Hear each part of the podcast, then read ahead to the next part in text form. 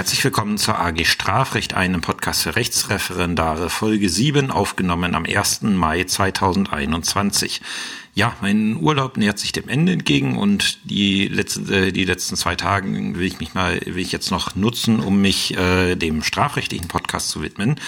Und da steht ja heute das Thema Abschlussverfügung und Anklageschrift an, was wir auch gleich, ähm, ja, was wir auch gleich besprechen werden. Ähm, zu dem Feedback hinsichtlich der Kom äh, also zum Feedback, was über die Kommentarfunktion abgegeben wurde, hier auch nochmal eine, äh, eine kleine Rückmeldung. Ähm, da ist das Feedback äh, gekommen zu dem Gutachten im letzten Fall, dass hinsichtlich der Trunkenheitsfahrt die Würdigung der ähm, Zeugenaussagen der beiden Polizeibeamten, die dort in diesem Vermerk stehen, ähm, nicht der Nullhypothese des BGH entspricht. Äh, das ist erstmal, also das ist richtig das entspricht nicht der Nullhypothese des BGH, weil ich habe dann, ich habe da eine Würdigung geschrieben, den Satz, den man auch häufig in ja, amtsgerichtlichen Urteilen liest. Es gibt keine Anhaltspunkte daran, dass man an diesen Aussagen zweifeln müsste. Und das entspricht tatsächlich nicht der Nullhypothese des BGH, ähm, weil der BGH sagt, ist, ähm, man darf nicht davon ausgehen, dass die Aussage richtig ist. Ich muss keine, also ich darf nicht danach suchen, was äh, äh was für Anhaltspunkte gibt es jetzt, dass die Aussage falsch ist? Und wenn ich solche nicht finde, muss ich davon ausgehen, dass sie richtig ist? Nein, der BGH sagt, wir müssen davon ausgehen, Nullhypothese deswegen, die Aussage ist weder wahr noch falsch. Deswegen heißt es Nullhypothese. Und wir müssen dann schauen, welche Anhaltspunkte finden wir dafür, dass sie wahr ist und welche Aussage, äh, äh, welche Anhaltspunkte finden wir dafür, dass sie falsch ist ähm, und dann schauen, was überzeugt uns mehr. Also wir müssen positiv zu dem Schluss kommen, dass die Aussage wahr ist. Ähm, das ist halt, äh, so sollte man es grundsätzlich machen. Jetzt ist das einer der Fälle, wo in der Praxis niemand auch nur ernsthaft auf die Idee käme, ähm, an der hier die Nullhypothese größer anzuwenden, weil es gibt einfach Dinge, die sprechen für sich selbst und die Situation ist relativ eindeutig. Ähm, da kommt es ähm, mir, auch wenn ich in der Praxis das Urteil schreiben würde, käme es mir irgendwie übertrieben vor, dort die Nullhypothese vom BGH zu ziehen. Ähm, und deswegen alte Gewohnheit, äh, dann halt diesen alten amtsrichterlichen Satz, der halt, wie gesagt, der Nullhypothese nicht entspricht, äh, zu bringen.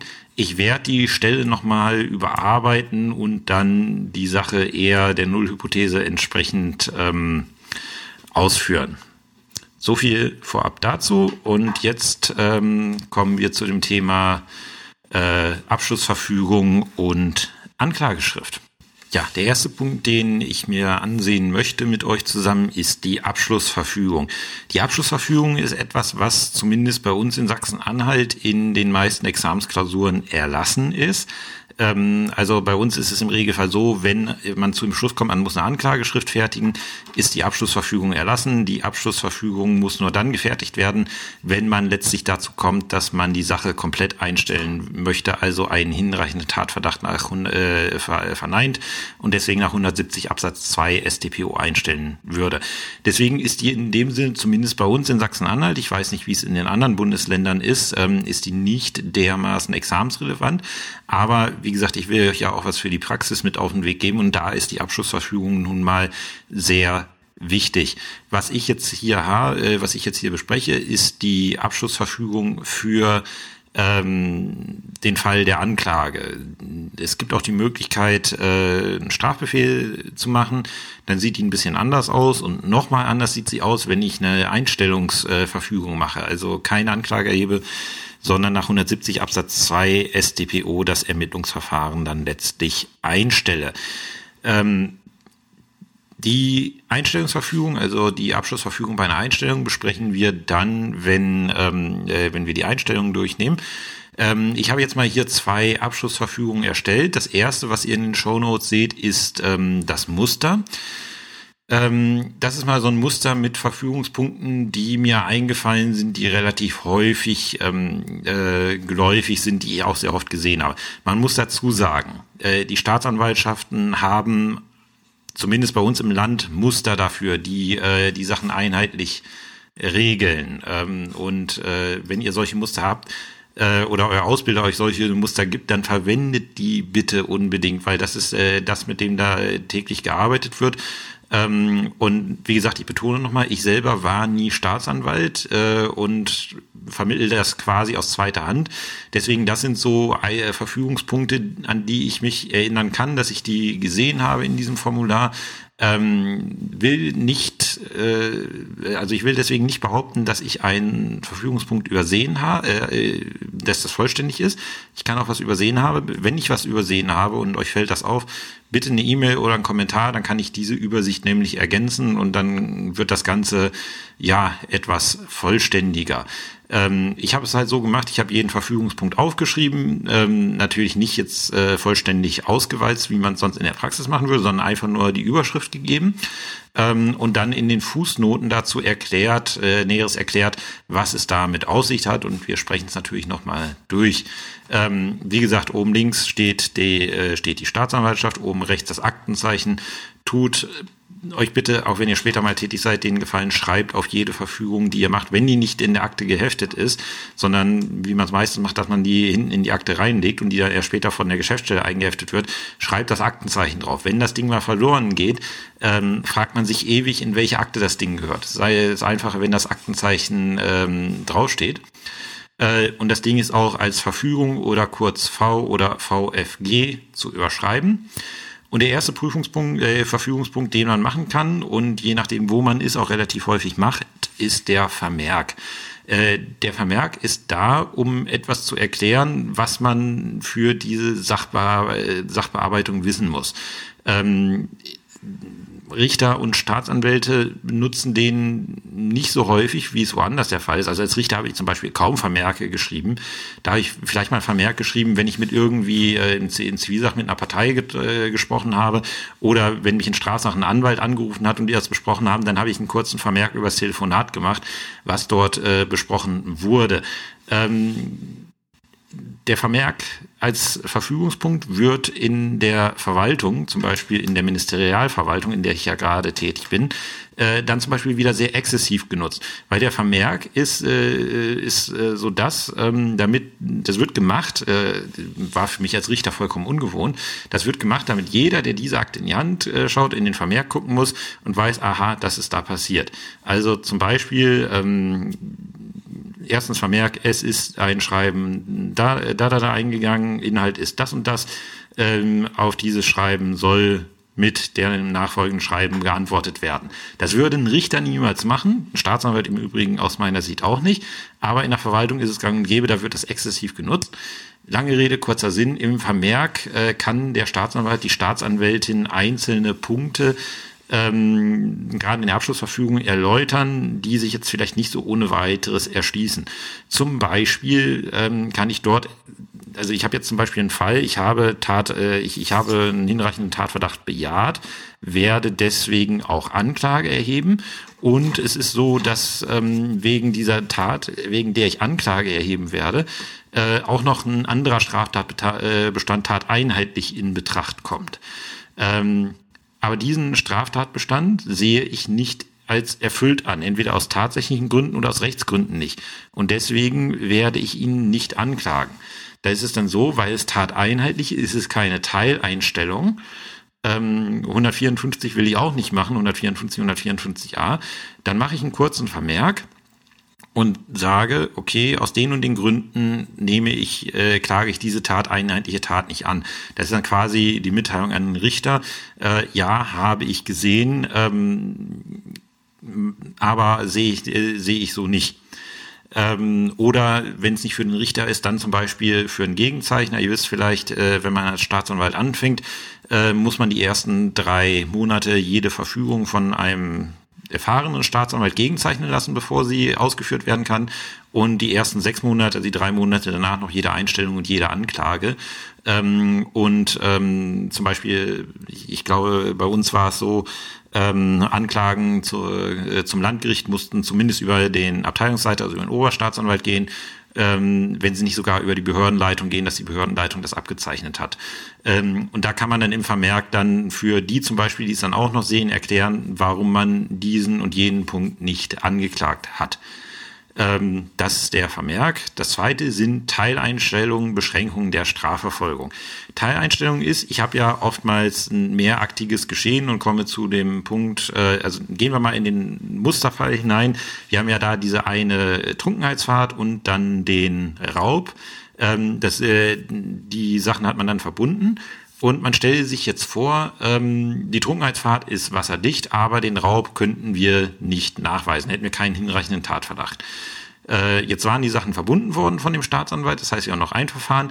Ähm, bedeutet, diese, die Geschichte mit dem Raub muss ich nach 170 Absatz 2 StPO einstellen. Ähm, weil die Trunkenheitsfahrt werde ich anklagen oder Strafbefehl machen, was auch immer, aber jedenfalls werde ich da weiter tätig. Aber mit dem Raub ist nicht. Dann würde ich da eine Teileinstellung nach 170 Absatz 2 StPO machen. Äh, häufiger hat man hier dann ähm, die äh, Beschränkung der Strafverfolgung nach 154, 154a StPO, ähm, entweder in Form einer Teileinstellung oder Beschränkung der Strafverfolgung. Ähm, zum Beispiel, ich habe äh, fünf Taten, äh, fünf gleichgelagerte Taten und sehe bei einer Tat äh, Nachweisprobleme ich hätte zwar wohl einen hinreichenden Tatverdacht, aber die wäre sehr aufwendig nachzuweisen. Da müsste ich irgendwie zehn Zeugen hören, wohingegen der Angeschuldigte oder der Beschuldigte in dem Stadium noch hinsichtlich der anderen vier Taten geständig ist. Ähm, dann kann ich zum Beispiel diese Tat nach 154, 154a StPO rausnehmen. Oder zum Beispiel, ich habe auch wieder tateinheitlichen Tatbestand mit äh, verwirklicht, wo es Nachweisprobleme gibt ähm, und ich stelle fest, der wird bei der Strafzumessung nicht ins Gewicht fallen. Äh, das sind halt Sachen, da arbeitet man ökonomisch und da wird auch in der Praxis großzügig von Gebrauch gemacht, einfach um dann halt die Hauptverhandlungen äh, zügig äh, gestalten zu können. Wenn wir in einigen Folgen Gesamtstrafenbildung machen, da werdet ihr sehen, also ähm, äh, dank des deutschen Gesamtstrafenbildungsrechts ist es so, dass man wirklich sehr viel, bei sehr viel sagen kann, Freunde, das, ähm, das fällt nicht ins Gewicht. Ganz einfach nicht. Wenn ich natürlich eine Teileinstellung mache, also eine wirkliche Teileinstellung, dann muss ich gegebenenfalls Einstellungsbescheid und Einstellungsnachrichten äh, verschicken. Das ist Verfügungspunkt Ziffer 3. Näheres dazu, wenn wir die Einstellungsverfügung machen. Ähm, Viertens, BZR-Auszug und die folgenden Blätter zur Handakte nehmen. Das ist in der Praxis ein sehr wichtiger Verfügungspunkt, weil ähm, denkt an die Aktenführung. Ich glaube, ich hatte es in der ersten Folge gesagt. In dem Moment, wo ich Anklage zum Gericht erhebe, verschwinden die Akten, die ich bei der Staatsanwaltschaft bisher habe, mit allem, was drin ist, verschwinden. Die habe ich dann nicht mehr. Äh, die gehen nämlich an das Gericht, weil ab jetzt das Gericht damit arbeiten muss. So, und wenn ich die einfach nur wegschicke, ähm, dann habe ich in der, äh, in der Handakte später, habe ich die Anklageschrift drin liegen und die Abschlussverfügung. Ich glaube, ich glaube, das ist so das, was standardmäßig in jedem Fall reinkommt, ohne dass man es verfügen ähm, muss. So. Äh, und dann äh, und dann steht dann am Ende der Sitzungsvertreter, der die Handakte in die Hand kriegt, kriegt, kriegt eine Anklageschrift und die Abschlussverfügung. Mehr nicht. Was sich wirklich besonders toll macht, wenn man irgendwie ähm, sieben Zeugen zu vernehmen hat, äh, dann hat man das Problem, wenn man dann in der Sitzung als Staatsanwalt sitzt, äh, das habe ich als Sitzungsvertreter im Referendariat häufiger gehabt, äh, da sind Zeugen vernommen worden, aber ich konnte diesen Zeugen nichts vorhalten, weil ich deren ursprüngliche Vernehmung nicht hatte. Ähm, und deswegen ist es dann Aufgabe sicherzustellen, ähm, dass äh, die Handakte gepflegt wird und dass das, was man braucht, in die Handakte gelangt. Und das macht man mit diesem Verfügungspunkt. Ähm, ich glaube, bei Anklagen zur Strafkammer, also zum Landgericht, ist es so, ähm, dass ähm, dass da tatsächlich ein komplettes Aktendoppel erstellt wird, aber nagelt mich da bitte nicht drauf fest. Ich meine, erst mal gehört zu haben, dass für solche Sachen komplettes Aktendoppel erstellt wird. Ähm, aber will ich mich jetzt nicht drauf äh, versteigen, dass dem tatsächlich so ist. Äh, also wie gesagt, das ist Handakte pflegen. Ähm, bei, bei meiner Staatsanwaltschaft, wo ich Referendar war, in den überwiegenden Abteilungen wurde vertreten, ja, sie schöpfen ihr äh, ihre Überzeugung aus dem Inbegriff der Hauptverhandlung, sie brauchen das nicht und da war tatsächlich üblich, dass man in der Akte eine Abschlussverfügung und die Anklageschrift hatte und alles andere hat sich dann halt ergeben. Deswegen, wenn ihr im Sitzungsdienst seid und ihr habt, ihr habt so einen Fall, ähm, ihr könnt, äh, das habe ich meinen Referendaren, wenn die bei mir im Sitzungsdienst waren, auch immer angeboten, ihr könnt euch vom Richter die Hauptakte zeigen lassen. Äh, wenn ihr die, wenn ihr vor, vor der Hauptverhandlung da seid äh, und dann sagt, ähm, ich würde gerne die Hauptakte nochmal lesen, weil ich da wissen möchte, was die Zeugen gesagt haben, könnt ihr machen. Ähm, also wüsste, wüsste ich nicht, was, was dagegen spricht. Äh, ähm, dann könnt ihr vorher nochmal da reinschauen. Verfügungspunkt 5. Die Ermittlungen sind abgeschlossen. Ganz wichtig, äh, weil tatsächlich gesetzlich vorgesehen. 169a StPO. Ähm, hat auch eine gewisse Wirkung, weil in dem Moment sind die Ermittlungen abgeschlossen und in dem Moment entsteht auch das komplette Akteneinsichtsrecht des Verteidigers nach 104, 147 Absatz 1, 1 StPO. Bis zum Abschluss der Ermittlungen hat er nämlich nicht dieses umfassende Akteneinsichtsrecht. Ist ja auch logisch. Äh, ein Ermittlungsverfahren hat gewisse Geheimhaltungsinteressen. Und wenn ich gerade irgendwas mache, was der Beschuldigte bitte nicht wissen sollte, dann wäre es kontraproduktiv, wenn ich seinem, An äh, seinem Verteidiger Akteneinsicht gewähren müsste und der damit mitkriegt, was ich mache. Ähm, in dem Moment, wo aber klar ist, die Ermittlungen sind abgeschlossen, die Sache wird angeklagt, ähm, oder wird vielleicht noch nicht angeklagt, aber äh, es ist auf jeden Fall vermerkt, dass die Ermittlungen abgeschlossen sind, dann habe ich keinen Grund mehr, dem äh, Verteidiger die Akte vorzuenthalten. Und dann muss ich sie ihm auch geben. Ziffer 6 ist der Verfügungspunkt Zählkarte. Ähm, der, den muss man nicht äh, unbedingt extra haben. Äh, Synonyme dafür sind Statistik, Austragen ähm, oder bei uns in Sachsen-Anhalt ist es tatsächlich so, das kommt dann hinter Ziffer 5. Ähm, da kommt dann nach dem Satz, die Ermittlungen sind abgeschlossen, Erledigungsart und dann muss man äh, eine Kodierung eingeben. Äh, zum Beispiel irgendwie zwei Buchstaben bedeutet dann Anklage zum Strafrichter, Anklage zum Schöffengericht, Anklage zur kleinen Strafkammer. Ähm, warum macht man das? Das sind statistische Erhebungen in der Staatsanwaltschaft, um zu schauen, wie, äh, wie ist der Geschäftsanfall in der Staatsanwaltschaft, wie sind die einzelnen Dezernate belastet, wie viel kommt bei den Dezernaten rein, weil eine C-Karte wird angelegt, wenn ein neues Ermittlungsverfahren eingeht in dem jeweiligen Dezernat. Ähm, und äh, die Zählkarte wird halt ausgetragen, wenn die, äh, wenn die Sache dann angeklagt ist, weil es dann für die Staatsanwaltschaft quasi erledigt ist. Äh, das Verfahren kriegt dann bei Gericht eine neue Zählkarte für die gerichtliche Anhängigkeit. Ähm, Ziffer 7 ist äh, das Adhäsionsverfahren. Das kommt darauf hin, dass es ähm, Weisungslagen in einigen Bundesländern gibt. Ich weiß jetzt nicht, wie es in eurem Bundesland jeweils ist. In Sachsen-Anhalt ist es so, ähm, dass die Staatsanwaltschaften den Geschädigten darauf hinweisen sollen, wenn das Adhäsionsverfahren in Betracht kommt. Also die Möglichkeit, zivilrechtliche Ansprüche zusammen mit dem Strafverfahren geltend zu machen. Achtens ist der Vermerk zu den Asservaten. Es kann natürlich sein, dass äh, bestimmte Asservate vorhanden sind, also sichergestellte Gegenstände, eine Tatwaffe, irgendwas, äh, irgendwelche Beweismittel. Die sind natürlich nicht bei der Akte, sondern bei der Staatsanwaltschaft in der Asservatenkammer. Ich habe das Ding mal besichtigt als Referendar, war sehr interessant. Ähm, und da muss natürlich äh, entschieden werden, was passiert mit den Asservaten. Ähm, brauche ich sie noch? Darüber muss ich mir Gedanken machen. Wenn ich sie nicht mehr brauche, muss ich sie gegeben, muss ich gegebenenfalls die Anweisung erteilen, dass sie freigegeben werden. Ähm, wenn ich, äh, wenn ich sie nicht mehr brauche, sollte ich sie freigeben, soweit ich es kann. Betäubungsmittel, selbst wenn ich es nicht brauche, wird aber nie der Fall sein, weil die immer eingezogen werden. Ähm, aber wenn ich jetzt zum Beispiel sehe, okay, ähm, da das und das äh, war hier beschlagnahmt äh, zu, aus Beweisgründen, aber man braucht es nicht mehr, äh, kann man freigeben. Ähm, und wenn ich sie noch brauche, muss ich mir natürlich überlegen, ob ich sie dem Gericht mit übersende, weil das Gericht braucht sie ja möglicherweise auch. Ähm, im Regelfall reicht da die Mitteilung an das Gericht, können hier ange werden als Beweismittel benötigt, können hier angefordert werden. Im Regelfall mache ich das nicht. Ähm, häufig hat man da irgendwelche Tatwaffen. Ähm, und da sind meistens Lichtbilder in der Akte und es reicht dann auch, also das Original braucht man dann meistens nicht. Ich habe es tatsächlich einmal gemacht, dass ich ein großes Rohr, mit dem jemand verprügelt wurde, ähm, angefordert habe, weil ich das tatsächlich mal in der Hand halten wollte. Ähm, habe ich dann halt, als ich die, als ich die Akte bekam, habe ich das halt von der Staatsanwaltschaft nachgefordert ähm, woraufhin dann irgendwie die, äh, in der nächsten Woche meine Geschäftsstelle zu mir kam und mich, mich böse ausgeschimpft hat, äh, wo sie denn jetzt das gottverdammte Rohr äh, aufbewahren soll. Sie hat sowieso schon so wenig Platz mit den ganzen Akten äh, und jetzt musste sie noch dieses große Rohr unterbringen. Und das stand dann halt die nächsten, ich glaube, fünf Wochen, bis ich die Sache dann verhandelt und entschieden hatte, ähm, stand dieses große Rohr dann halt äh, irgendwie immer neben ihrem Schreibtisch in der Plastik, äh, in der Plastikfolie verpackt. Ähm, deswegen überlegt euch gut als Strafrichter, ob ihr die Asservate anfordert. Im Regelfall reichen die Lichtbilder.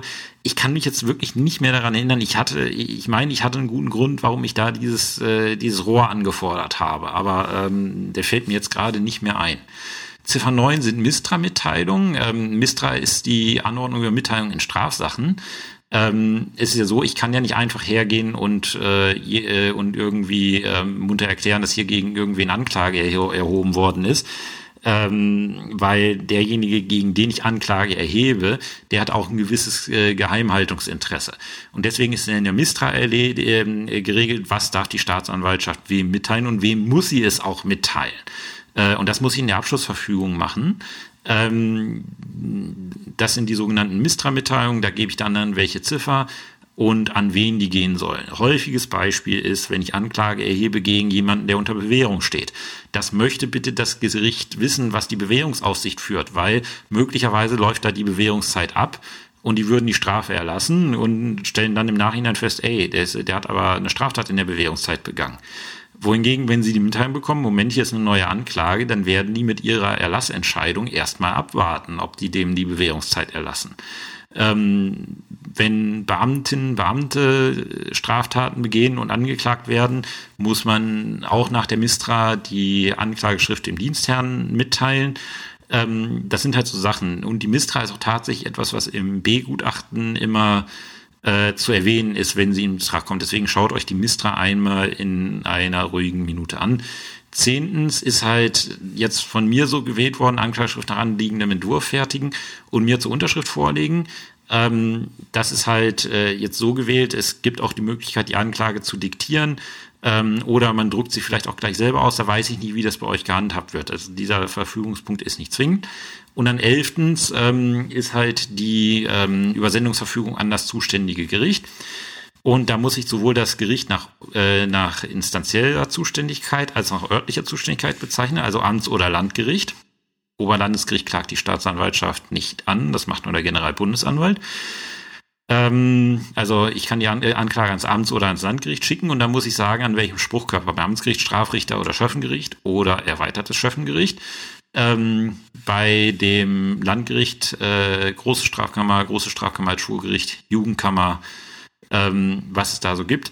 Bitte niemals reinschreiben, urschriftlich mit Akten dem Landgericht so und so kleine Strafkammer übersandt, weil die kleine Strafkammer ist keine Eingangsinstanz. Die kleine Strafkammer ist reine Berufungsinstanz. Deswegen kann niemals eine Abschlussverfügung dahingehend lauten, dass der kleinen Strafkammer etwas übersandt wird. Und dann mit dem Antrag aus der Anklageschrift übersandt ähm, das ist halt der, die Umsetzung von Ziffer 110 Absatz 3 RIST BV. Ähm, am Ende der Anklageschrift steht regelmäßig der andere, oder steht immer der Antrag auf Eröffnung des Hauptverfahrens. Ähm, und auf diesen Antrag weist man dann dahin. Es kann allerdings auch sein, dass wir jemanden haben, der in Haft ist und dann sagt die RIST BV, wenn jemand in Untersuchungshaft äh, ist, muss in der Anklage auch ein ähm, bestimmter Antrag zur Fortdauer der Untersuchungshaft gestellt werden, zum Beispiel halt der Antrag, äh, äh, Haftfortdauer anzuordnen. Ähm, und dann habe ich zwei Anträge, nämlich den Antrag auf Eröffnung des Hauptverfahrens und den Antrag auf Haftfortdauer. Und dann äh, übersende ich die Akte natürlich mit den Anträgen aus der Anklageschrift. Darüber hinaus kann es sein, dass ich am Ende des Ermittlungsverfahrens bestimmte andere gerichtliche Entscheidungen beantragen muss als Staatsanwalt, die ich aber nicht in die Anklageschrift schreibe, weil sie nach RIST BV dort nichts zu suchen haben. Und die stelle ich dann in äh, stelle ich dann in einem Zusatz, also zumindest hier bei uns in Sachsen-Anhalt ist es so, da gibt's dann so Ankreuzpunkte hinter dieser äh, diesem Punkt äh, mit dem Antrag aus der Anklageschrift übersandt. Ähm, und deswegen habe ich die auch dahinter geschrieben. Ähm, das kann zum Beispiel sein vorläufige Entziehung der Fahrerlaubnis. Äh, ich, äh, ich stelle fest, der hat eine Trunkenheitsfahrt begangen. Aus irgendwelchen Gründen ist ihm der Führerschein noch nicht abgenommen worden. Ich will natürlich nicht, dass der weiter mit seinem Auto durch die Gegend fährt. Deswegen, es wird darüber hinaus beantragt, dem Angeklagten, äh, dem Angeschuldigten nach 111a StPO die Fahrerlaubnis vorläufig zu entziehen. Oder wir haben äh, den Fall, wir stellen fest, wir klagen Verbrechen an, der hat keinen Verteidiger, dann muss Pflichtverteidigerbestellung beantragt werden. Ähm, dann würde der zusätzliche Antrag lauten, es wird darüber hinaus beantragt, dem Angeschuldigten einen Pflichtverteidiger beizuordnen. Zwölfter Punkt ist die Wiedervorlage. Das ist zwingend. Je, jede ähm, Verfügung, die nicht mit Weglegen endet, hat mit einer Wiedervorlage zu enden, damit, die, damit diese Akte nicht in Vergessenheit gerät. Wiedervorlage bedeutet nach Ablauf dieser Frist, äh, meistens bei Abschlussverfügungen drei Monate, sechs Monate, nach Ablauf dieser Frist wird die Akte wieder vorgelegt ähm, und dann macht man sich in Klammern einen Zusatz, was man denn mit der Akte machen möchte, wenn sie zu diesem Zeitpunkt bei einem wieder auf dem Tisch liegt. Man muss ja jetzt nicht reinschreiben, zwei Wochen, drei Wochen, vier Wochen oder eine Woche, um zu schauen, was denn mit der Akte passiert, weil in dem Moment, ähm, wo irgendwas passiert, zum Beispiel das Gericht schickt eine Terminsladung, weil es Hauptverhandlungstermin bestimmt hat, kriegt man die Akte automatisch wieder auf den Tisch, weil diese, dieser Posteingang löst Aktenvorlage von der Geschäftsstelle aus. Ähm, das ist nur die Frist für den Fall, dass gar nichts mit der Akte passiert, dass in der Zeit überhaupt nichts passiert, dass die Akte wieder auf den Tisch kommt, dass ich mal schauen kann, okay, was ist hier denn los? Zum Beispiel nach drei Monaten, wenn man eine Anklage zum Strafrichter macht, nach drei Monaten würde man vielleicht mal fragen, ey, ähm, wo hakt's denn? Warum ist da noch nicht terminiert? Was passiert? Äh, oder hier in dem Fall würde man vielleicht sogar drei bis vier Wochen reinschreiben, weil, oder wenn man, ähm, ich bin jetzt in dem Fall, äh, in unserem Fall ähm, den, den Musterfall, den ich gestellt habe, in dem Musterfall würde man wahrscheinlich äh, in die Akte reinschreiben, drei bis vier Wochen, ähm, weil man halt diesen Antrag nach 111a SCPO gestellt hat. Und am Ende ist halt die Abschlussverfügung zu unterschreiben. Wie gesagt, wenn euch da noch Punkte aus, äh, auffallen, die bei euren Staatsanwaltschaften üblich sind, äh, könnt ihr mir das gerne mitteilen. Ich würde die dann ergänzen oder dann auch Fußnoten zu dem jeweiligen ähm, Verfügungspunkt dazu schreiben. So, ähm, so viel im Abstrakten. Jetzt einmal auf den konkreten Fall gemünzt. Habt ihr da die ähm, äh, die Abschlussverfügung ähm, von äh, der Staatsanwaltschaft einmal erstellt? Den Vermerk würde mal, habe ich jetzt hier so gemacht, einfach um mal deutlich zu machen, wie der aussehen könnte, würde in der Praxis niemand machen. Würde niemand auf die Idee kommen, hier zu schreiben, ja, äh, kein Anlass für eine vorsätzliche Tat. Ähm, BZR-Auszug und folgende Blätter zu den Handakt nehmen haben wir natürlich. Ich habe jetzt mal davon abgesehen, jetzt die Blattzahlen hier reinzuschreiben. Die Ermittlungen sind abgeschlossen, die Zählkarte, die Anklageschrift und dann natürlich die Übersendungsverfügung. UMA dem Amtsgericht Halle Saale, Schöffengericht mit dem Antrag aus der Anklageschrift übersandt und dann halt die zusätzlichen Anträge Pflichtverteidigerbestellung und ähm, vor, äh, vorläufiger Anzug der Fahrerlaubnis und deswegen dann auch die kürzere Wiedervorlagefrist. So viel dann zum Thema Abschlussverfügung und jetzt äh, kommen wir zum Kernstück dessen, was ihr in staatsanwaltschaftlichen Klausuren dann abliefern müsst. Das ist nämlich die Anklageschrift. Ja, zu Beginn des Kapitels der Anklageschrift gleich etwas vorweg und das ist unheimlich wichtig. Äh, die Anklageschriften unterliegen ihrem Aufbau nach regionalen Besonderheiten. Das heißt, eine Anklage bei uns hier in Sachsen-Anhalt sieht anders aus als eine Anklage meinetwegen in Bayern oder Baden-Württemberg. Ähm, es gibt da regionale Besonderheiten. Das bedeutet, die Anklageschrift, wie ich sie euch in die Shownotes gestellt habe, ähm, es kann sein, dass sie in eurem Bundesland komplett anders aussieht. Äh, sie wird dieselben Inhalte haben, weil die gesetzlich vorgeschrieben sind durch Bundesrecht ähm, und durch die RIST-BV, aber ähm, im Aufbau kann die anders sein und auch in Formulierungen kann die anders sein. Deswegen, wenn ihr dort von eurem Ausbilder, Ausbilderinnen oder AG-Leiter, AG-Leiterin andere Formulierungen bekommen habt, die bei euch lokal äh, üblich sind, dann gehen die dem, was ich hier erzähle, vor und was ich da aufgeschrieben habe, vor. Das muss man wissen, wenn man damit arbeitet. Deswegen, wenn ihr nicht aus Sachsen-Anhalt kommt und zuhört, wie es wahrscheinlich die meisten tun, ähm, dann bitte beachten, das ist äh, vorbehaltlich dessen, was bei euch äh, drin steht. Die Anklageschrift ist ja, man muss sagen, sie ist sehr wichtig. Warum ist sie sehr wichtig? Da steht in Paragraph 155 Absatz 1 StPO. Die Untersuchung und Entscheidung erstreckt sich nur auf die in der Klage bezeichnete Tat und auf die durch die Klage beschuldigten Personen. Ähm, das bedeutet, oder da ist geregelt, dass die Anklageschrift die Tat im prozessualen Sinne, also den Gegenstand der gerichtlichen Untersuchung bestimmt. Ähm, und die Frage, die sich stellt, wenn da irgendwie was fehlt, ist es noch innerhalb dieser Grenzen? 155 Absatz 2 StPO. Dann unterliegt es der Kognitionspflicht des Gerichts. Ähm, Beispiel ist, wir nehmen jetzt mal unseren Raub aus dem Probefall. Ähm, das Gericht, äh, der, der, Staatsanwalt hat da vergessen, die tateinheitlich verwirklichte Körperverletzung mit anzuklagen und hat die auch nicht irgendwie wegbeschränkt nach 154 StPO dann ist das innerhalb dieser Grenzen, weil die, der, der Lebenssachverhalt selber ist angeklagt worden. Ähm, und das könnte dann das Gericht dadurch, äh, dadurch heilen, dass es einfach im Eröffnungsbeschluss einen gerichtlichen Hinweis gibt, dass auch tat, tateinheitlich eine ähm, Verurteilung wegen Körperverletzung in Betracht kommt. Anders ist es, wir haben, wir denken wieder an den Fall, wir haben die Trunkenheitsfahrt und den Raub und aus irgendwelchen Gründen wird jetzt nur die Trunkenheitsfahrt angeklagt und mit dem Raub passiert nichts, dann könnte das Gericht ähm, mit, äh, zu diesem Raub sich nicht verhalten, weil das wäre außerhalb dieser, das ist eine komplett andere Tat, ähm, auf die sich die Anklage so nicht erstreckt. Und da kann ich auch nicht mit einem gerichtlichen Hinweis operieren. Das wäre dann ein Fall, entweder man macht eine Nachtragsanklage im laufenden Verfahren, habe ich noch nie erlebt, ähm, Wäre auch schwierig, wenn man die Trunkenheitsfahrt beim Strafrecht hat, aber egal. Ähm, das könnte man nur über eine Nachtragsanklage machen oder man müsste halt die Sache wieder abtrennen und eine neue Anklage schreiben. Deswegen ist es sehr wichtig, darauf zu achten, dass man alles, was man äh, an Taten hat, auch mit entweder der Einstellungsverfügung abfrühstückt oder mit der Anklage ähm, erledigt. Erinnert so ein bisschen an ähm, das zivilrechtliche Urteil, was den Streitgegenstand vollständig erledigen muss.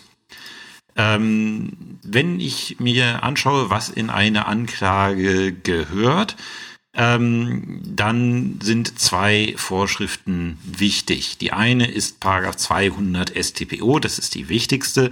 Da steht drin Inhalt der Anklageschrift, Paragraph 200.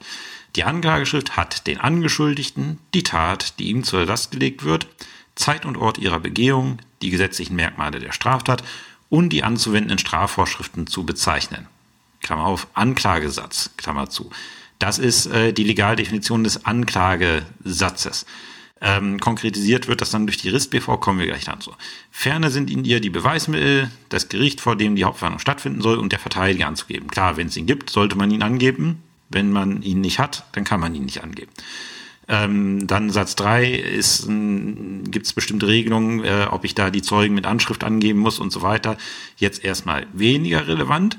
Und dann Paragraph 200 Absatz 2 in der Anklageschrift wird auch das wesentliche Ergebnis der Ermittlungen dargestellt.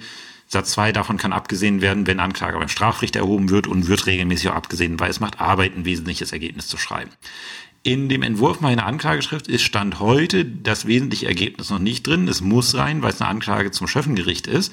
Ähm, aber für das wesentliche Ergebnis der Ermittlungen möchte ich eine eigene Folge ähm, aufwenden. Ähm, deswegen ist das im Moment noch offen. Wenn die Folge dann da ist, wird halt äh, das wesentliche Ergebnis der Ermittlungen dann ähm, da eingefügt und die Datei entsprechend aktualisiert. Äh, interessanter äh, und auch wichtiger, und das solltet ihr, auch, solltet ihr euch auch möglich, wenn ihr es dürft in eurem Bundesland, neben den 200 StPO schreiben, ist die äh, ist 110 RIST BV, Ziffer 110 RIST BV. Ähm, warum? Ähm, warum ist äh, der so wichtig? Weil dort eine ganze Menge mehr drin steht. Und wenn ich dann halt in der Klausursituation irgendwas vergessen habe und ich, äh, ich habe die RIST BV in den zulässigen Hilfsmitteln, äh, um Himmels Willen, dann sollte ich das Ding verdammt nochmal benutzen. Ich meine, die ist, glaube ich, im Meier Gossner, äh, im äh, Meier Gossner Schmidt hinten abgedruckt und ich glaube, da wird auch teilweise mit kommentiert. Ähm, jedenfalls sehr wichtige Vorschrift, 110. Absatz 1. Die Anklageschrift muss klar, übersichtlich und vor allem für den Angeschuldigten verständlich sein. Äh, kann ich sagen, also da, da, da hat der Normgeber irgendwie eine sehr eigenartige Form von Humor äh, gefunden, weil ich sag mal so, der abstrakte Anklagesatz wird für die meisten Angeschuldigten garantiert nicht verständlich sein. Interessant, was ist anzugeben? Der Familienname und Vorname, Geburtsname, Beruf, Anschrift, Familienstand, Geburtstag, Geburtsort des Angeschuldigten und seine Staatsangehörigkeit sowie bei Minderjährigen Anschriften und Namen der gesetzlichen Vertreter. Wobei ich sagen muss, vom Beruf wird mittlerweile Gott sei Dank häufiger Abstand genommen. Mich irritiert das immer, wenn da der Beruf drin steht. Habe ich jetzt auch nicht reingeschrieben, aber nach RIS-BV müsste er rein. Ähm, Verteidiger und Anklagesatz. Da sieht man, in A ist schon ein bisschen mehr konkretisiert worden, was, äh, was alles rein muss. Also wenn ich mal vergesse, was ich für den Angeschuldigten da reinschreiben muss in die Anklageschrift, da steht eine ganze Menge. Ähm, Verteidiger ergibt sich auch direkt aus der SCPO und der Anklagesatz, der ja in der SCPO legal definiert ist. Ähm, und da wird jetzt der äh, Normgeber bei der RIS-BV, die ja eine Verwaltungsvorschrift ist, wird er genauer. Er umfasst die Tat, die dem Angeschuldigten zur Last gelegt wird, sowie Zeit und Ort ihrer Begehung, die gesetzlichen Merkmale der Straftat, gegebenenfalls in vereinfachter Form, zum Beispiel beim Versuch, die anzuwendenden Strafvorschriften, die Umstände, welche die Anordnung der Maßnahme, äh, 11 Absatz 1 Nummer 8 StGB rechtfertigen. Bei Verletzung mehrerer Strafvorschriften auch die Angabe Tateinheit oder Tatmehrheit angenommen wird. Und bei Antragsdelikten, das ist dann B, ein Hinweis auf den Strafantrag ähm, wird in Fällen, in denen das Gesetz ist, äh, dies zulässt, bei einem Antragsdelikt äh, die öffentliche Klage erhoben, ohne dass ein Strafantrag gestellt äh, ist, so soll in der Anklageschrift erklärt werden, dass wegen des besonderen öffentlichen Interesses an der Strafverfolgung ein Einschreiten von Amts wegen geboten ist. Das ist halt bei relativen Antragsdelikten, da kann ich ja auch ein, ähm, einschreiten, wenn ich äh, das öffentliche Interesse an der Strafverfolgung be, ja. Dann der Hinweis auf die Verfolgungsbeschränkung nach 154a StPO. Also wenn ich sehr effektiv gewesen bin und was wegbeschränkt habe, muss ich dort äh, im Anklagesatz darauf hinweisen. Ähm, dann in der Beweismittelliste halt die Zeugen, gegebenenfalls mit den Einschränkungen nach StPO und andere Beweismittel. Ähm, und das wesentliche Ergebnis der Ermittlung und alle Umstände, die für die Strafbemessung, die Strafaussetzung zur Bewährung, die Ver äh, Verwarnung, Strafarbeit und so weiter von Bedeutung sein können. Und dann Absatz 3, die Anklageschrift hat ferner den Antrag auf Eröffnung des Hauptverfahrens und die Angabe des Gerichts zu enthalten. Das ist das, worüber wir schon gesprochen haben. Und Absatz 4 ist halt die, äh, der Hinweis auf die ähm, Haftfortdauerentscheidung. Also wenn, je, wenn ich einen Angeschuldigten habe, der in Untersuchungshaft äh, sitzt, dann muss ich äh, dem äh, muss ich einen bestimmten Antrag stellen, was jetzt mit dieser Untersuchungshaft äh, passieren soll. Soll die aufrechterhalten bleiben? Soll der Haftbefehl aufgehoben werden? Das sind alle Sachen, die muss ich dann in der Anklageschrift ähm, behandeln. So, Jetzt zu unserem kleinen Fall sprechen wir es mal am Fall durch. Da habe ich nämlich mal eine Anklageschrift geschrieben. Wie gesagt, ich muss gestehen, es ist die erste Anklageschrift, die ich seit 2011, seitdem ich in der Station ähm, Staatsanwaltschaft im Referendariat gewesen bin, geschrieben habe. Gelesen habe ich ein paar mehr, aber geschrieben habe ich seit 2011 keine einzige Anklage. Ich musste mir da auch wieder in alten Ausbildungsunterlagen erstmal was zusammensuchen. Ähm, und deswegen sollte das Ding Fehler enthalten, wo ihr sagt, das habe ich anders gelernt. Bitte kommentieren. Ähm, das äh, könnte tatsächlich so sein, dass es dort ist. Ähm, wie gesagt, bei uns hat die Anklageschrift so ein, äh, so ein quasi so eine Briefform, die wird quasi wie so ein Brief an das Gericht ähm, verfasst. Ähm, das ist in anderen Bundesländern anders, aber so ist es halt bei uns. Äh, oben halt der Briefkopf der Staatsanwaltschaft, die Angabe des Aktenzeichens, sieht, wenn man das offizielle Formular verwendet, ein bisschen schöner aus als das, was ich jetzt hier in Word ähm, zusammengeschustert habe. Die Anschrift des Gerichts, Amtsgericht Halle Saale und des Spruchkörpers Schöffengericht. Dann halt die Adresse, es ist tatsächlich bei uns in der Thüringer Straße 16. Dann Ort und Datum, Anklage oder auch Anklageschrift habe ich beide schon gesehen. Dann ist halt so üblich, dass man Vor- und Nachname und den Nachnamen so ein bisschen einrückt bei uns, Bert Bayer. Und dann halt die Personalien. Geboren am 11.02.89 in Halle Saale, Geburtsland Deutschland, Geburtsname Bayer, Familienstand. Gehen wir jetzt mal davon aus, ledig. Ich weiß jetzt nicht, was ich in Sachverhalt geschrieben habe. Gehen wir mal davon aus, die Personalien sind tatsächlich so, wie ich sie dort jetzt aufgeführt habe. Staatsangehörigkeit Deutsch und die Anschrift. Wie gesagt, Beruf habe ich da weggelassen. So, und was danach kommt, ist der abstrakte Anklagesatz. Ihr wisst wahrscheinlich, die, äh, der Anklagesatz und das unterteilt, das macht die Jurist BV und die SCPO machen das nicht so wirklich deutlich. Das hat sich aber entwickelt. Der Anklagesatz ähm, äh, unterteilt sich in den abstrakten Anklagesatz und in den konkreten Anklagesatz. So, und im abstrakten Anklagesatz, den, äh, den leuchtet man damit ein, dass man sagt, an welchem Tag ist wo ähm, in gesetzlicher Hinsicht, was passiert. Wird angeklagt am 12.01.2021 und am 10.02.2021. Das erste die Drogenheitsfahrt, das zweite ist die Raubgeschichte. In Halle-Saale war es beides. Und dann kommt die erste Formulierung. Das sind so bestimmte Formulierungen, die man in Anklageschriften findet, ähm, die bestimmte rechtliche Konstrukte darstellen.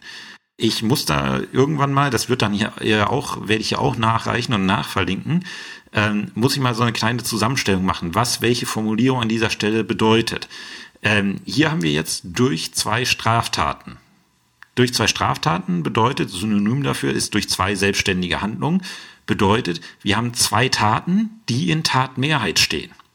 Das ist die Definition von Tatmehrheit. Durch zwei Straftaten, durch drei Straftaten, durch vier Straftaten, Synonym selbstständige Handlung. Äh, ich glaube, bei uns ist Straftaten üblich. Und dann nummeriert man durch. Erstens, fahrlässig ein Fahrzeug im Verkehr geführt zu haben, obwohl er infolge des Genusses alkoholischer Getränke nicht in der Lage war, das Fahrzeug sicher zu führen. Das kommt einem jetzt irgendwie bekannt vor, ja, weil das ist der Gesetzestext des Paragraphen 316 Absatz 1 und Absatz 2 StGB. Der abstrakte Anklagesatz ist die Wiedergabe, die reine Wiedergabe des Gesetzestextes auf den konkreten Fall. Da wird nicht mehr, da wird jetzt nicht irgendwie äh, gesagt, was füllt es denn aus. Das ist das, was das Gesetz damit meint, die gesetzlichen Merkmale der Straftat, die Tatbestandsmerkmale, die ähm, führe ich da auf. Also ich schreibe quasi den, äh, den Gesetzestext ab. Aber ich muss es so machen, äh, zumindest hat man mir das so beigebracht. Man möge mich korrigieren, wenn sich das mittlerweile geändert hat. Ich nehme, wenn ich mehrere Varianten habe, zum Beispiel entweder oder, nehme ich nur, das werden wir gleich beim, äh, beim Raub sehen, nehme ich nur das, was hier auch vorliegend einschlägig ist. Kommen wir vielleicht dazu. So, da haben wir die Trunkenheitsfahrt mit abgefrühstückt. Wir sehen, es ist eine fahrlässige Trunkenheitsfahrt. Und dann ähm, Ziffer 2, durch dieselbe Handlung. Jetzt haben wir hier was, ihr erinnert euch, wir waren bei dem Fall zu dem Ergebnis gekommen, die Raubgeschichte ist Raub in Tateinheit mit Körperverletzung. Häufige, häufige, äh, häufiger Zusammenhang. So, und da mache ich dann deutlich, okay, diese Tat 2 besteht aus tateinheitlich äh, begangenen anderen Delikten. Und dann muss ich unterteilen, ich habe das jetzt mit A und B gemacht, mit Gewalt gegen eine Person, eine fremde bewegliche Sache einem anderen in der Absicht weggenommen zu haben, sich die Sache rechtswidrig zuzueignen. Ähm, das ist der Raub und man sieht bei den ganzen Varianten, habe ich nur das genommen, was hier auch tatsächlich einschlägig ist. Wir haben hier keine Drohungen mit Gewalt oder mit gegenwärtiger Gefahr für Leib und Leben, sondern wir haben keine Gewalt, deswegen nur die Gewalt. Und er will sich das Ding zueignen. Er will es nicht, nicht äh, will keine Drittzueignung machen, sondern er will es sich zueignen. Ähm, deswegen nur die Zueignungsabsicht an sich selber und dann B, eine andere, eine andere Person körperlich misshandelt und an der Gesundheit geschädigt zu haben. Hier haben wir beides. Ähm, und deswegen ist es wichtig, dass diese, dass dieser abstrakte Anklagesatz euer Gutachtenergebnis widerspiegelt. Ähm, wenn ihr im Gutachten zum Ergebnis kommt, wir haben hier nur eine körperliche Misshandlung, aber keine Gesundheitsschädigung, dann darf die Gesundheitsschädigung auch nicht im konkreten, äh, im abstrakten Anklagesatz ähm, auftauchen. Und dann noch, durch die Tat zu Ziffer 1 hat sich der Angeschuldigte als ungeeignet zum Führen von Kraftfahrzeugen erwiesen. Ähm, das ist wichtig, weil ähm, das ist der Hinweis auf 69, 69a StGB, äh, der Entzug der Fahrerlaubnis, der droht. Und dann leitet man zum konkreten Anklagesatz über. Ähm, das ist der, ähm, äh, das macht man bei uns damit, dass man dann äh, formuliert, dem Angeschuldigten wird zur Last gelegt. Und dann wieder nummerieren, wie oben, Ziffer 1. Und jetzt kommt halt das Konkrete. Was hat er denn konkret gemacht? Und das ist dann der Punkt, den auch der Angeschuldigte verstehen sollte. Den abstrakten Anklagesatz, den verstehen. Also ich, ich habe mal, ich habe mal in einer Umweltstrafsache einen abstrakten Anklagesatz äh, gelesen. Also da hat man schon als Jurist Schwierigkeiten, den zu verstehen. Der Angeschuldigte versteht sowieso nicht. Ähm, aber das, was jetzt kommt, der konkrete Anklagesatz, der muss passen und äh, also der, der muss so sein, dass er ihn verstehen kann. Ähm, und der muss halt dann auch wirklich, der Name sagt es konkret sein. Da muss ich wirklich nach Ort, Uhrzeit, Adresse sagen, was ist passiert. Und ich muss darauf achten, dass das damit korrespondiert, was ich oben gemacht habe im abstrakten Anklagesatz, dass jedes der Tatbestandsmerkmale, die ich oben abstrakt aufgeschrieben habe unten durch den Sachverhalt, durch den konkreten Anklagesatz ausgefüllt wird. Das heißt, ich müsste im Studium, wenn ich diesen Sachverhalt, der jetzt im konkreten Anklagesatz kommt, wenn ich den nehme, den muss ich unter das subsumieren können, was ich im abstrakten Anklagesatz als Rechtsnormen aufgestellt habe. Das ist, äh, das ist ganz wichtig. Der abstrakte Anklagesatz muss mit dem konkreten Anklagesatz korrespondieren. Und das heißt, ich brauche alle Merkmale, die ich dort aufgelistet habe, die objektiven wie die subjektiven. Schauen wir uns mal die Geschichte an. Am 12.01.2021, das steht da ja oben auch, aber wir brauchen jetzt noch die Uhrzeit, um eine Abgrenzung zu haben, gegen 13.01 Uhr. Befuhr der Angeschuldigte mit dem Pkw amtliches Kennzeichen öffentliche Straßen, unter anderem die Magistrale in 06112 Halle Saale, Höhehausnummer 123. Da hat man ihn letztlich aufgegriffen. Er war ja vorher schon unterwegs. Wo genau wissen wir nicht, aber wir wissen jedenfalls, da war er dann. Obwohl er infolge des Genusses alkoholischer Getränke, da haben wir alkoholische Getränke, mit einer Blutalkoholkonzentration von mindestens 1,6 Promille da haben wir dann die absolute Fahruntüchtigkeit, nicht imstande war, das Fahrzeug sicher zu führen, was er angeschuldigt hätte erkennen können und müssen, da haben wir die Fahrlässigkeit. Das ist das, was, äh, und, und das ist jetzt bei einer Trunkenheitsfahrt, ist das nicht schwer, aber bei einem komplexen Sachverhalt kann das schwierig werden. Das wird schon wieder bei, wird man dann sehen, beim Raub und der Körperverletzung wird es dann schon ein bisschen schwieriger, das hinzukriegen. Ähm, und das ist halt die Kunst dabei.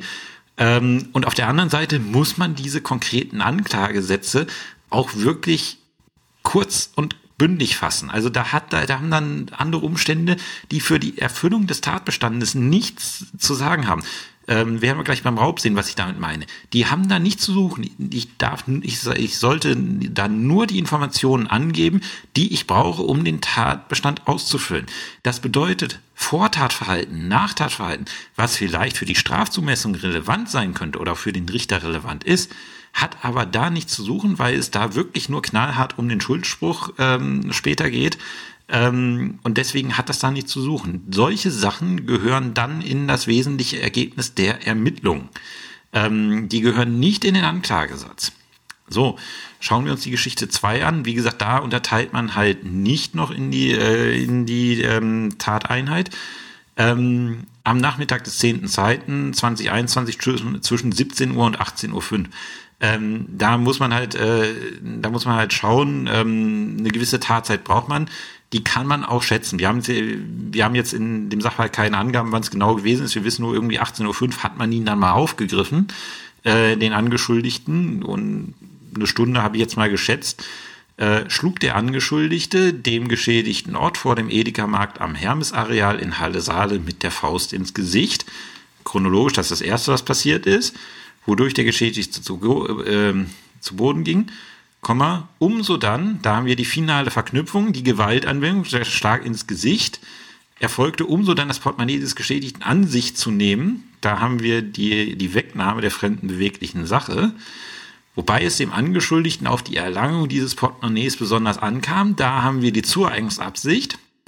Ähm, wer jetzt aufgepasst hat, wird festgestellt haben, ähm, die Körperverletzung ist noch nicht vollständig, weil er nur das objektive Geschehen, hat eine Faust ins Gesicht bekommen.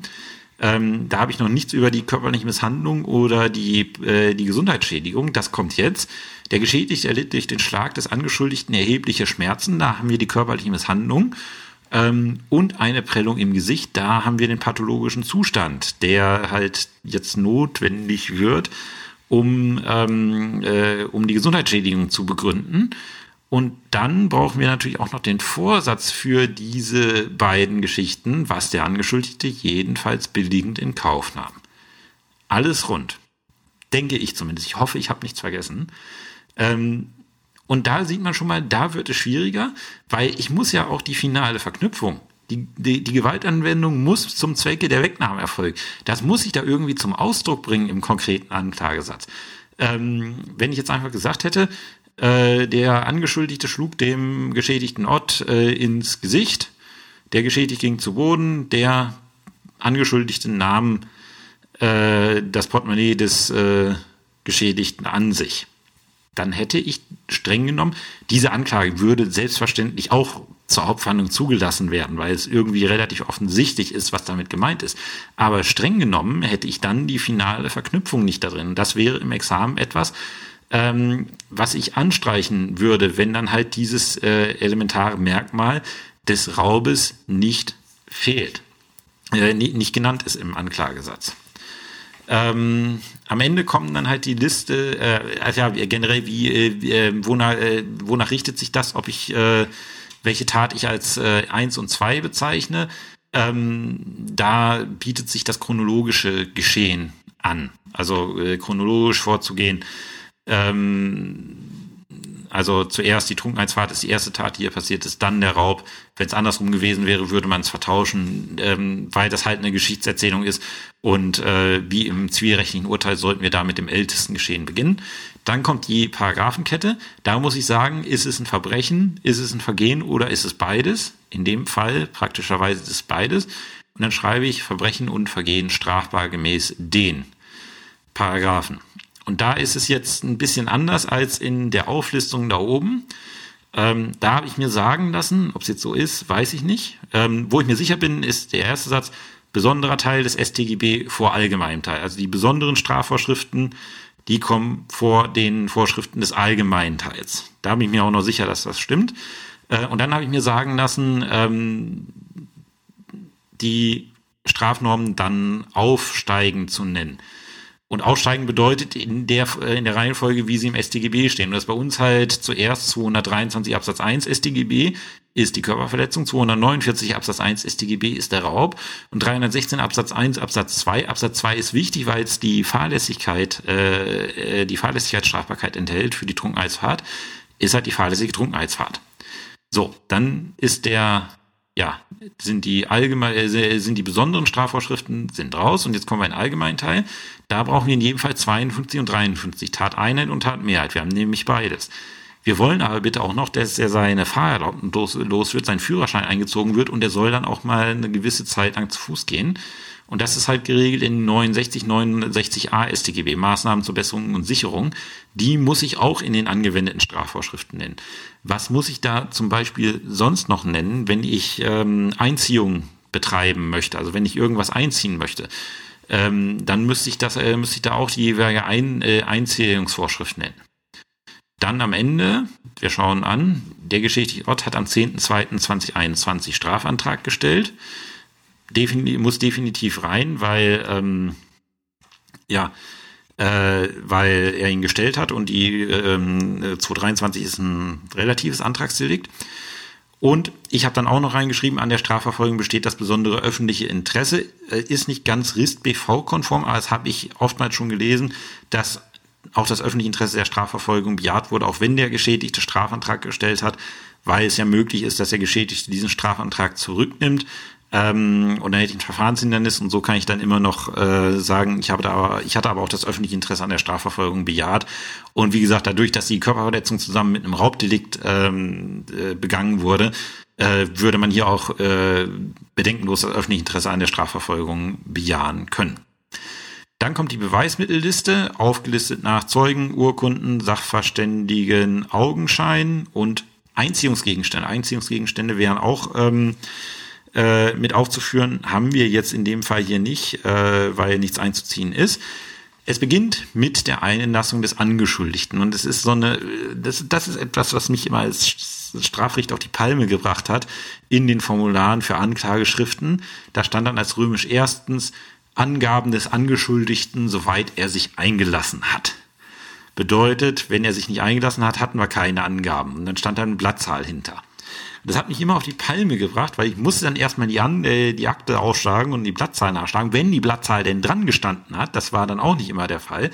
Ähm, es hat mich dann immer kostbare Minuten gekostet, nachzuschlagen, hat sich der Angeschuldigte jetzt eingelassen? Hat er sich sogar möglicherweise geständig eingelassen? Weil dann kann ich die Hauptverhandlung anders planen, als wenn er es bestritten hat oder sich nicht eingelassen hat. Ähm, oder hat er sich nicht eingelassen? Deswegen, also ich, ich möchte an jeden appellieren, der hier mal später Staatsanwältin, Staatsanwalt wird. Die Formulierung ähm, Angaben des Angeschuldigten, soweit er sich eingelassen hat, hat mich als Strafrichter immer auf die Barrikade gebracht. Äh, ich habe natürlich das Ding niemals deswegen zurückgeschickt, aber es ist nervig, wenn man dann erstmal bei jeder Anklageschrift, die man bekommt, nachschlagen muss, hat er denn jetzt was zur Sache gesagt? Wie hat er sich eingelassen? Ähm, wenn dann unter Römisch 1 steht, geständige Einlassung des Angeschuldigten, dann freue ich mich schon mal, weil dann weiß ich, okay, diese, diese, diese Sache äh, kann ich in einem kurzen Termin erledigen, weil ich keine Zeugen brauche. Ähm, dann halt, wie gesagt, die Zeugen aufgelistet, äh, in dem Fall mit Anschrift, weil keine Gründe sind, die Anschrift wegzulassen. Und dann halt das Sachverständigengutachten, was bei der Akte ist, ist eine Urkunde, würde man durch Verlesen einführen. Urkunden ist das, was verlesen wird. Ähm, und das ist dann auch als solches zu benennen. Äh, dann würde jetzt das wesentliche Ergebnis der Ermittlung folgen, wird auch noch folgen, aber wie gesagt, gibt eine, äh, gibt eine, äh, gibt eine eigene Folge zu dem Thema, weil ich es mir selber auch nochmal vertieft anlesen müsse, weil, äh, anlesen muss, weil äh, ich habe in meinem Leben ein wesentliches Ergebnis der Ermittlungen geschrieben. Und das muss ich mir da, und ich habe auch nicht wesentlich mehr gelesen, beim Landgericht ein paar, ähm, dann äh, beim Amtsgericht, als ich äh, das Jugendtreffengericht hatte, auch ein paar, aber sehr, sehr selten. Ähm, und die waren dann auch oftmals nicht lehrbuchartig, weil so ein wesentliches Ergebnis der Ermittlungen äh, wird auch teilweise sehr stiefmütterlich behandelt. Ähm, zumindest bei den Schöffengerichtsanklagen, die ich gesehen habe. Ähm, und deswegen, das will ich nochmal wirklich, also erstens allein vom Umfang her, äh, ist es eine Geschichte, die mehr Zeit einnimmt und ähm, ich will es auch noch ordentlich aufarbeiten. Deswegen ist das hier zu dem Zeitpunkt erstmal noch mit dem Platzhalter drin. Am Ende dann, es wird beantragt, das Hauptverfahren vor dem Amtsgericht Halle Saale, Schöffengericht, wieder angeben, örtliches Gericht, welches Gericht, Amts- oder Landgericht und den Spruchkörper zu eröffnen und am Ende steht dann die Unterschrift des Staatsanwalts. Ähm, noch ein paar generelle Sachen zur Anklageschrift. Man spricht in der Anklageschrift, wenn man sie verfasst und abschickt, spricht man immer von dem Angeschuldigten. Warum ist das so? Die Anklage schließt, die Anklageschrift schließt das Ermittlungsverfahren ab und läutet das Zwischenverfahren ein. Und im Zwischenverfahren spricht man halt von dem Angeschuldigten. Das ist halt dieser Begriffsterminus, der sich ähm, dort eingebürgert hat. Ähm, und erst wenn die Anklage zugelassen wird und das Hauptverfahren eröffnet wird, spricht man von dem Angeklagten. Das bedeutet, wenn man im Sitzungsdienst ist, hat man halt die Anklageschrift mit der Bezeichnung Angeschuldigter in der Akte. Aber wenn man sie dann als Sitzungsvertreter verlesen muss, dann hat sich ja die Situation geändert. Es ist jetzt nicht mehr der Angeschuldigte, sondern der Angeklagte. Ähm, und dann muss man halt dafür sorgen, dass halt äh, der, dass wenn man halt liest, man nicht sagt Angeschuldigter, sondern Angeklagter. Ähm, und äh, ich habe dann immer, ich bin dann hergegangen mit Bleistift dann Angeklagter reingeschrieben, weil ich es mir tatsächlich nicht merken konnte. Ähm, und ich brauche diese, visu äh, diese visuelle Unterstützung. Es gibt Leute, die schaffen das so. Ähm, aber das ist der Punkt, wo ich dann immer rumgemalt habe. Äh, wenn wir nochmal auf die erste Seite der Anklageschrift schauen, wenn ich mehrere äh, Beschuldigte, äh, Angeschuldigte habe, ähm, dann führe ich die nacheinander auf mit ähm, Bezeichnung römisch erstens, römisch zweitens. Und dann muss ich natürlich auch in der, ähm, in dem abstrakten Anklagesatz deutlich machen, in welcher Begehung, äh, in welcher Form haben die denn jetzt hier zusammengearbeitet. Wenn ich mehrere Leute anklage, müssen die irgendwas gemeinschaftlich gemacht haben im Regelfall. Oder im Regelfall werden sie was, äh, werden was zusammen gemacht haben. Entweder als Mittäter oder der eine als, als Gehilfe, als Teilnehmer, äh, Teilnehmer, also Anstifter, ähm, Gehilfe. Sind es Mittäter, sage ich das. Äh, Bert Bayer und äh, Michael Müller nehmen wir jetzt mal, werden angeklagt am 10.02.2021 in Halle Saale gemeinschaftlich handelnd. Das gemeinschaftlich handelnd ist die Bezeichnung für Mittäter. Sie haben was gemeinschaftlich gemacht. Habe ich jetzt einen Gehilfen, ähm, kann ich das ja nicht machen. Ich kann, äh, beim Gehilfen habe ich ja einen Täter und einen Gehilfen. Da kann ich nicht sagen, werden angeklagt äh, so und so. Das geht nicht. Der Gehilfe, dessen Strafbarkeit hängt ja an der Haupttat und das bedeutet, ich mache erstmal den ähm, den angeschuldigten Täter, den, ver, äh, den verhackstücke ich zu einfach. Nehmen wir jetzt mal an, das ist ein Raub und eine Beihilfe zum Raub. Ähm, Bert Bayer wird angeklagt am 10.02.2021 äh, in Halle Saale durch dieselbe Handlung mit Gewalt gegen eine Person eine fremde bewegliche Sache einem anderen weggenommen zu haben. Also das, was jetzt quasi hier unter zwei steht als äh, konkreten, äh, als abstrakten Anklagesatz.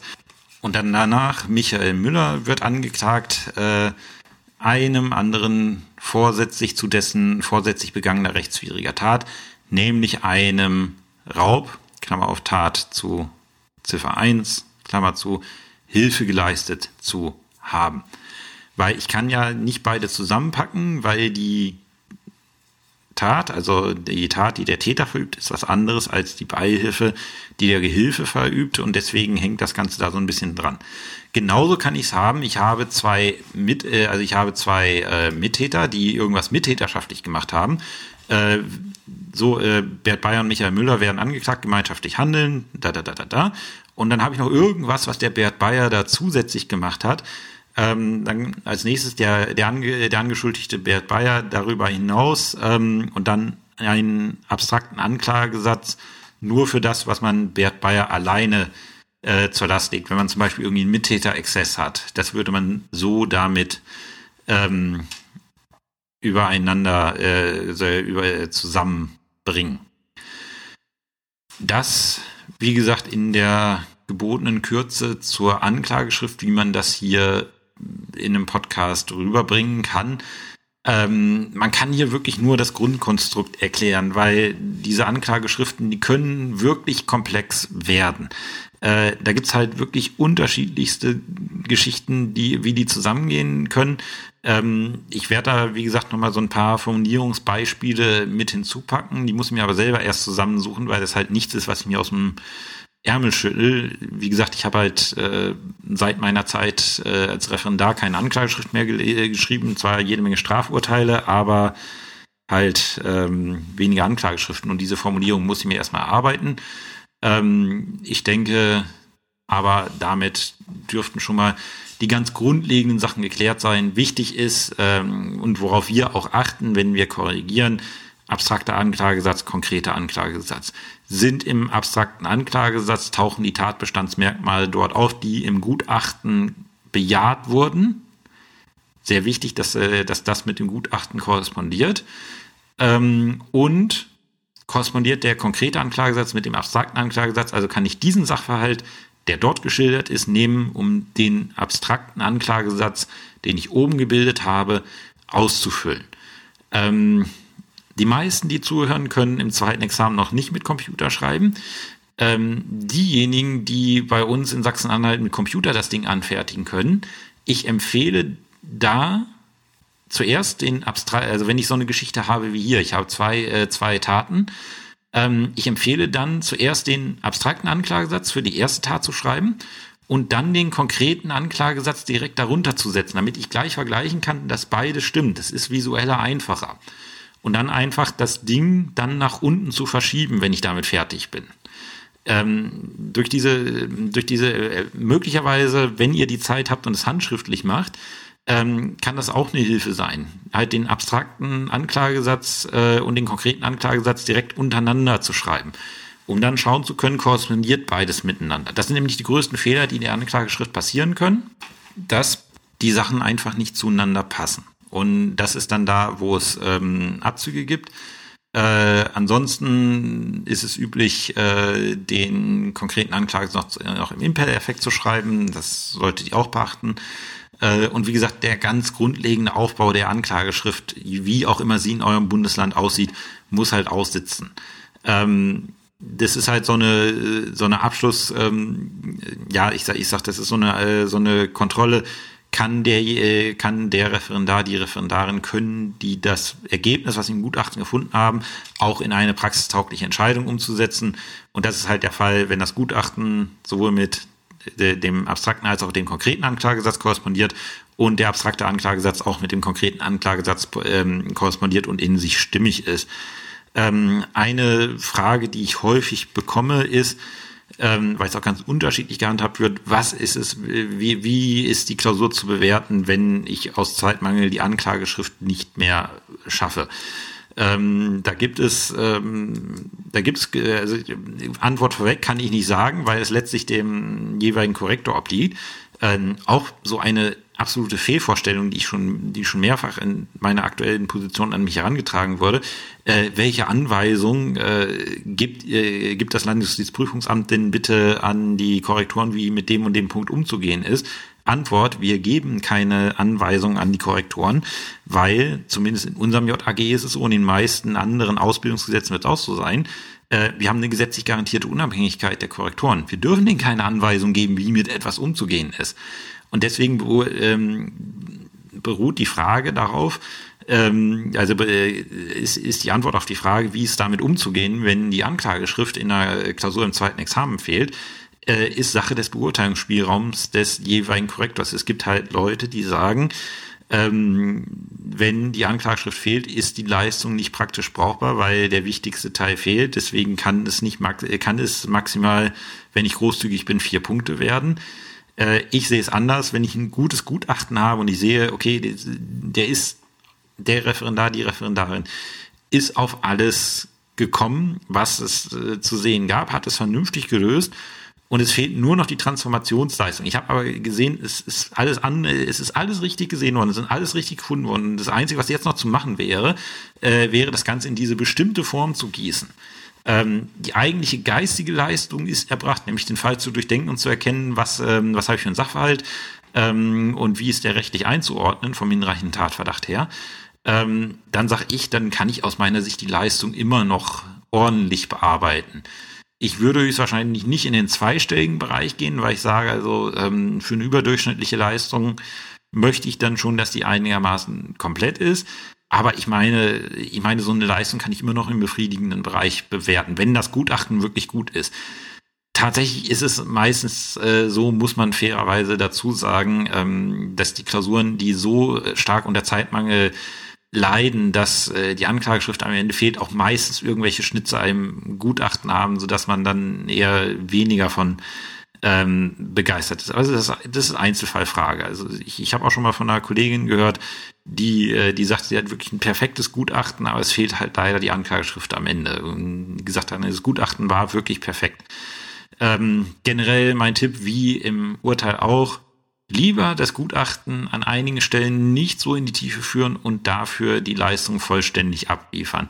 Ähm, ich sage immer im Zweifel für die Vollständigkeit en entscheiden. Es wird eher verziehen, wenn das Gutachten dann, ich glaube, Meinungsstreit XY nicht ganz in der Tiefe darstellt, wie man es eigentlich vielleicht machen wollen würde, aber dafür am Ende dann die Anklageschrift äh, da ist. Ähm, Im Ergebnis würde das, denke ich, immer noch mal zu einer besseren Benotung führen. Ja, so viel dann zum Thema Anklageschrift. Ähm, ich hoffe, ja, es hat soweit gut funktioniert. Äh, das nächste, was dann ansteht, ist das wesentliche Ergebnis der Ermittlungen und wahrscheinlich in dem Zusammenhang, weil es WE ähm, zwar durchaus anspruchsvoll ist, aber ich glaube keine eigene Folge, Folge in Anspruch nimmt, ähm, werden wir in dem Zusammenhang uns dann auch nochmal die Einstellungsvorschriften 100, 170 Absatz 2 und die Opportunitäts äh, ansehen und uns da dann auch nochmal ein paar, ähm, ja, wie sag ich, ein paar äh, ja, Verfügungen ansehen, wie man dann so eine Einstellungsverfügung macht ähm, und möglicherweise auch, wie man dann einen Einstellungsbescheid formuliert. So viel dann für diese Woche. Als nächstes wird es dann ein Update, auch ein Fall im Zwierig geben, sodass ich mich wahrscheinlich in zwei bis drei Wochen wieder hier der strafrechtlichen Geschichte widmen werde. Hat bis dahin eine schöne Zeit und bis zum nächsten Mal. Tschüss.